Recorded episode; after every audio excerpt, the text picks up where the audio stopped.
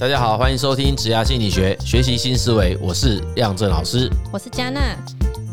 今天呢，要来讨论我们节目听众相当关注的一个议题，又是我们的职场沟通啊。之前呢，比较多讨论都是要如何向上沟通，或者是水平沟通。今天这一集的角度比较特别，我们要来检讨老板。那马上我们就来看看，说哪些是看似有理，但其实却会一秒惹怒员工的话吧。嗯，对啊，这一集应该是最近看到的一本书了。哎，这里没有没有业配哈，对，又是自己花钱买的。哎，对，我们也好久没有谈书了嘛，对不对？对，啊，对，所以这本书。它叫做《冠老板带来的五十道阴影》，书名还蛮有意思的哈。老板说话不三思，一秒惹怒全公司。你看还有押韵啊。那我就先挑了几句在书上，诶，老板这样讲，员工其实会很生气的几句话来跟大家讨论。第一句就是：怎么这么久了，你这些问题还没解决？这句话你觉得听的人会有什么感觉呢？如果是我的话，可能会战战兢兢吧，就是会很紧张吧。不过书上面讲说会惹怒员工的原因，是因为你这样讲有一种是会让当事者觉得他被全盘否定的感觉，因为他会说你这些问题，他说应该要针对单一问题，就是你可能要先鼓励他说你哪些已经做得很好，但你就是这一件事情还没有解决。OK，所以是这样子，就是所以重点划线要画在那个这些问题，就是他自己讲的，他是复述复述问题这样。其实我刚刚这样看。我比较觉得是那个这么久了，反而是一个重点哦。就好像你说，假设是在家居生活，如果你跟你一起相处的家人，然后他说你怎么总是哦，吃完饭不洗碗，或者是哎脱完的衣服不往哪里去，总是这件事，很可能对于当事人他会觉得哪有总是，我只不过是那一次才发生这个事情。对，那那这个，所以你怎么这么久了还没解决问题？这件事情也许对。老板而言，他会觉得那个久真的是很久啊！就有一种话叫做，有一种冷叫做阿嬷觉得冷，对吧？对，有一种酒叫做啊，老板觉得久，就是其实其实 其实他可能也才刚交办啊，哦，对不对？好，这个当然我们还是要去了解到底那个酒是怎样。就是说，那顺着你刚讲的那个逻辑，那很可能就是要把具体的时间点也标出来了。譬如说，哎，这已经经过三个礼拜，嗯，或者已经十天，嗯，哦，那当然也必须要有另外有一个对照。当初在交办任务的时候，有没有习惯说，哎，这个问一下你的同仁说，那你这个事情多久可以完成？压时间，哎，对，就压一条时间嘛。那你压个时间之后，也许就会讲说，哎，你这个当初有承诺是什么时候要完成？可是现在已经超过那个。时间呢？啊，怎么都还没完成？是有什么样的困难吗？好，我觉得也许在时间这一个呃认知上啊，哈，就比较容易被接受。不然的话，我们确实是有听过很夸张的，那个是早上才讲，诶，他过中午他就说啊，你这个事情怎么都还没有做好这样子？对，那那很多人就会懵了哦，因为其实早上在交办，也许他会他他会理解成为说。哦，那我有空再做就好了。嗯嗯，OK。但是对于所谓出自于老板嘴巴，不管这个老板是不是真正那个企业主啦，就是包括那个部门主管，我觉得很多人他会觉得，我如果不急，我就不会这样口头跟你讲。哦，就是认知两方。对对对对对，所以其实这个确实就是一种双方的默契啦。嗯，不管是交办的人，或者是被交办的人，两方都应该要有一个习惯。把这个时间给明示出来，尽可能让彼此之间少一些模糊啦。嗯，哦，如果说你自己都不是那么确定，那就问吧。当初在交办问题或者是在处理某件事情的时候，不妨把彼此在意跟重视的事情理清楚，哦，让大家是共享某一种对话基础啦。这样子这个问题就比较不容易会发生。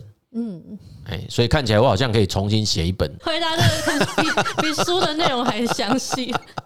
OK，第二句呢，就是大家应该要向叉叉叉学习，就这句话也是会一秒惹怒员工。哦，为什么？为什么？因为他说有些企业会去选什么本周或是本月的优良员工，那他们会觉得说，如果这个评选的标准并不是很明确的话，容易会造成反效果。大家会觉得说啊，那个都是就是他是因为怎么样啊，什么什么的，他们会觉得说，如果你要讲说大家应该向叉叉叉学习，不如直接请叉叉叉来分享一下他的经验或是心得。嗯，对啊，如果是这样讲，的确是有值得争议的点呐。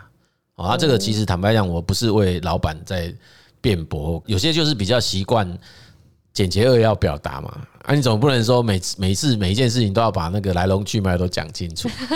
当然，有些会觉得说啊，其实他某某某的表现应该是平常大家都知道，有目共好，有目共睹啊，对不对？好，所以可能不需要再做一些解释。我觉得这种情况会发生比较多，可能这位老板或主管他平常常常是偏心呐。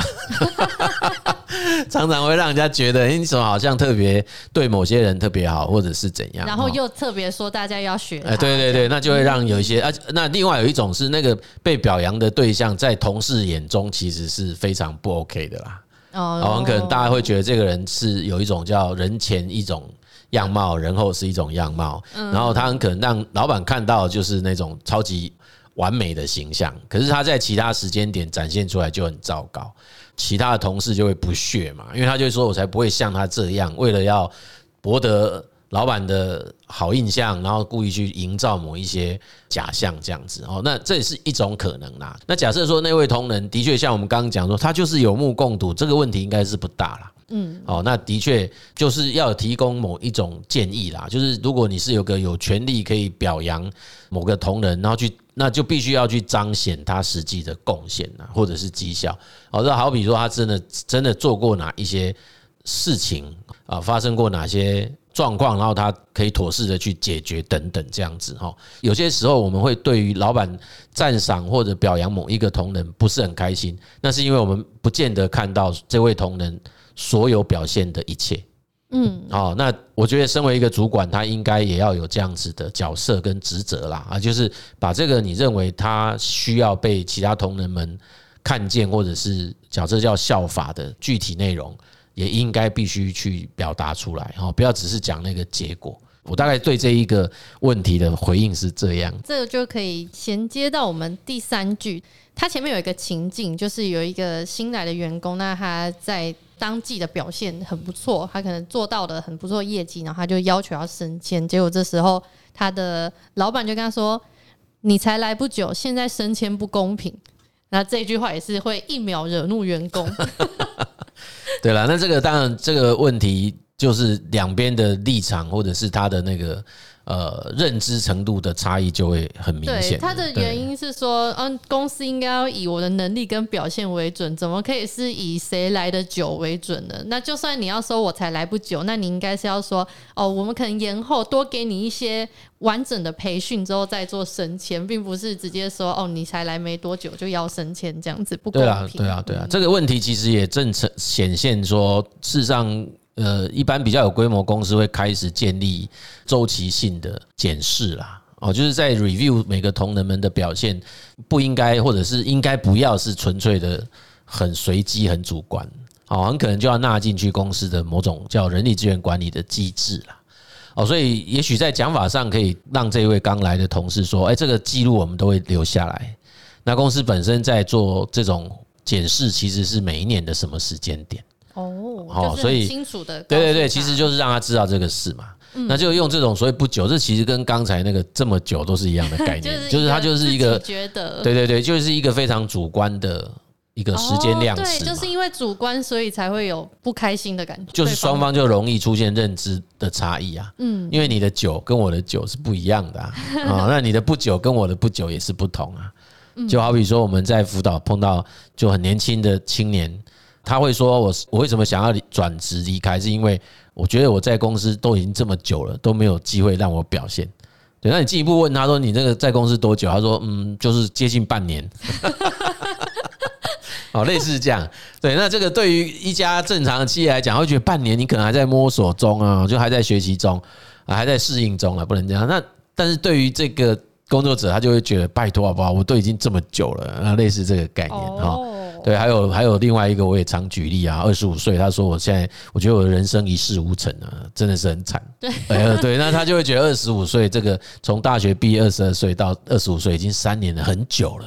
哎，我觉得应该要有什么结果，但是都没有达到那个结果，所以我会认为这种所谓对于时间的主观感受，它真的是会不一样啊。那彼此就应该在这个地方。我觉得还是要有一个习惯，就是具象，就具体化啦。那或者是就是彼此共享，你对于时间的观点那种感受性是不是跟我们的是一样？误会就比较少。嗯，好，那另外一个就是制度的配合嘛。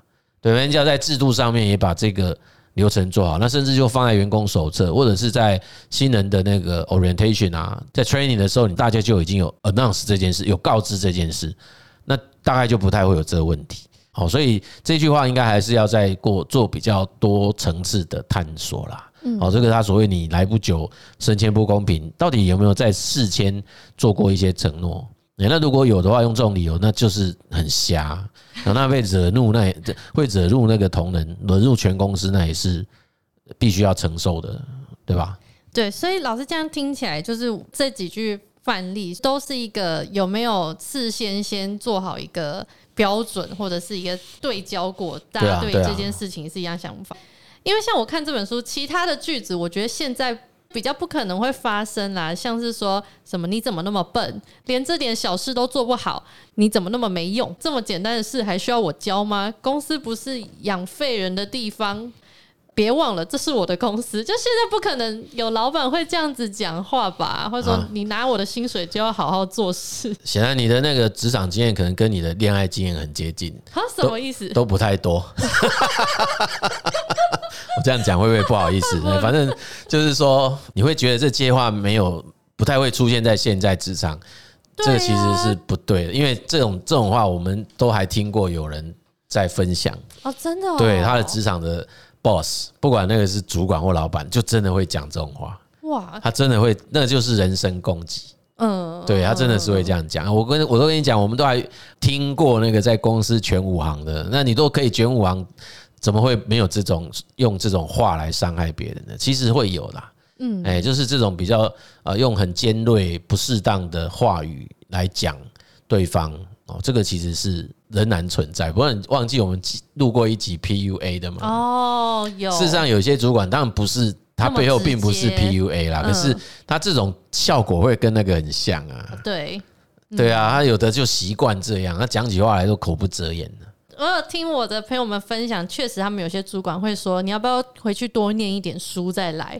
或者是你要不要干脆去跳下去？是蛮夸张的。不过我在想，竟然都出了这样的一本书，它里面也有探讨一个议题，是为什么现在威胁那些员工就是是没有用的。我觉得很像你刚刚，我再 echo 一下刚讲那个话。我觉得如果说是不管哈，就是比如说你刚刚讲说什么，我们公司很高啊，你可以不用坐电梯下楼啊。那我觉得这种话都是很糟糕的啦。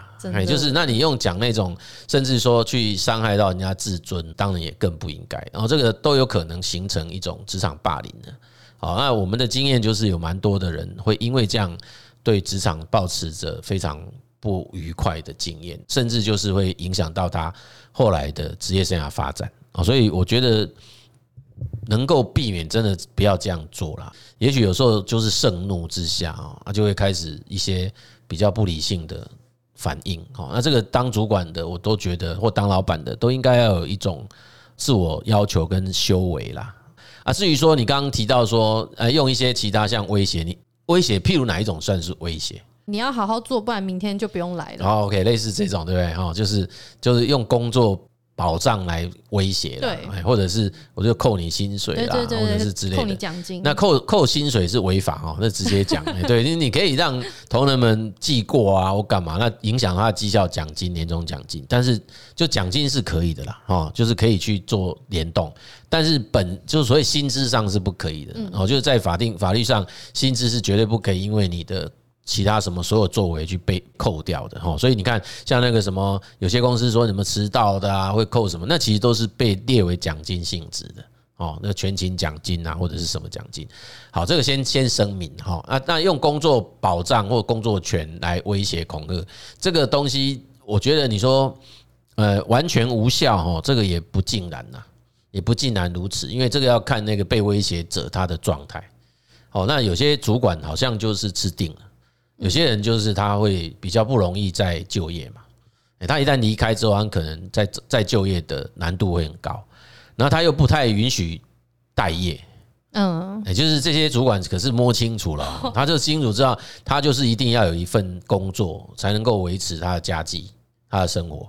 我们还是三不五时会听到那种，哎呀，要不是因为这样，不然我才不会忍受这个。嗯，原因也就是他很可能就面临到类似这样子的处境。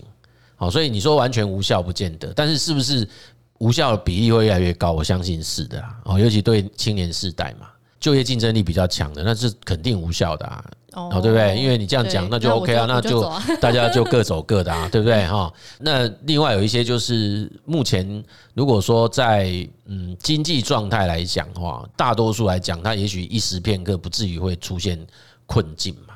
所以有一些人他就会觉得，我其实不需要让自己在这样的环境工作哦。那即便再辛苦一点，要不然我去做一些比较是临时性可以进入的工作啊。好比说我们现在常常听人家讲，就是类似去跑。那个外送啊，或者是做其他那种非典非典型的工作，对啊，就是你总是有办法先让自己不至于是饿死啊，或者是你无以为生啊，哈。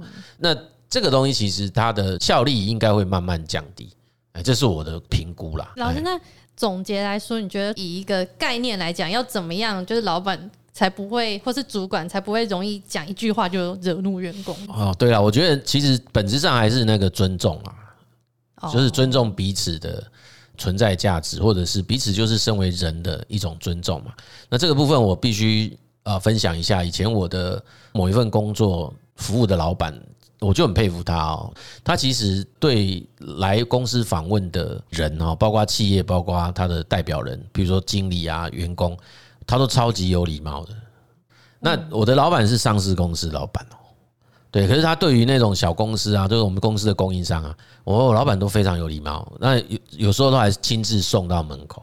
哦，哎，那我有次就问他，我说：“哎，老板，你你在公司那么严格，有时候还会骂员工哦，但他骂都不会乱骂啦，不会像那个 这本书里面讲的那种。他其实真的都会讲某件事情没有做好这件事啊，因为他就是求好心切、着急、急性嘛。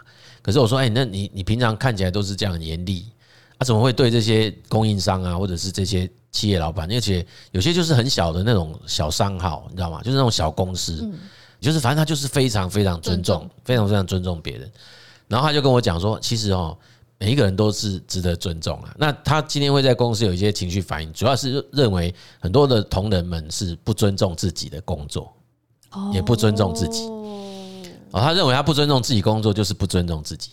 那你既然都自己不尊重自己了，我其实坦白讲，我必须要很严厉的去指出你的哪个地方没做好。然后他就他就反问我说：“我有骂过你吗？”我说：“没有啊。”我说：“对啊。”我说：“我我可是可是我说可是我说全公司也只有两个你没有骂过啊，就是就是我跟另外一个副总啊，其他每一个人都被他骂过。可是他说：“对啊，就是这样，因为我们认为你很认真在工作，我们认为你非常尊重自己的职务角色。”嗯，哎，他啦，他说他他认为他你们很尊重这个，所以我当然不会去指责你们，我不会去骂你们啊，我会跟你们讨论事情。那这些所谓来公司跟我谈生意的，甚至来请款的老板啊，虽然是我是他的客户，可是他毕竟仍然是一间公司之主啊。哦，那每个老板都很认真在工作，因为他就他说就他的经验，没有一个老板开公司是不认真的。每一个老板都很认真，很很认真在工作，也所以他说他们都是值得尊重的企业企业主。哦，所以这是他亲口讲的，所以我会认为这样的观念一样都可以呃提供给现在正在听，你可能现在就是老板或未来会是老板，我觉得不管是不是老板，不管是不是主管啊哦，即便是平辈都应该要这样子彼此对待，因为每一个人都是很认真在过生活这样。所以职场沟通呢，虽然说有很多的技巧，不过重点还是我们要不断的去学习跟了解一些新的管理思维。无论你是上对下还是下对上，我们适时的换位思考，尊重彼此，也许才会是解决这些沟通问题的根本之道。嗯，对啊，所以这个题目哈，虽然我讲的好像头头是道，可是我都自认为自己都还需要不断的学习、修正、磨练。这样子。好，那我们也很欢迎啊，就是听众有类似的职场经验，你都可以提供给我们。对，被惹怒的话，哎，哪句话你就帮我们留下来，然后也许我们就另外再写一本。那这这另外一本搞不好是九十九句或一百零一句这样子哈。对，就不是只有五十道阴影而已，说不定我们会有一百道阴影都有可能哈。OK，那我们这一集的节目就到这里哈。如果您喜欢我们的节目，欢迎订阅及分享，谢谢大家的收听。职涯心理学，我们下集见。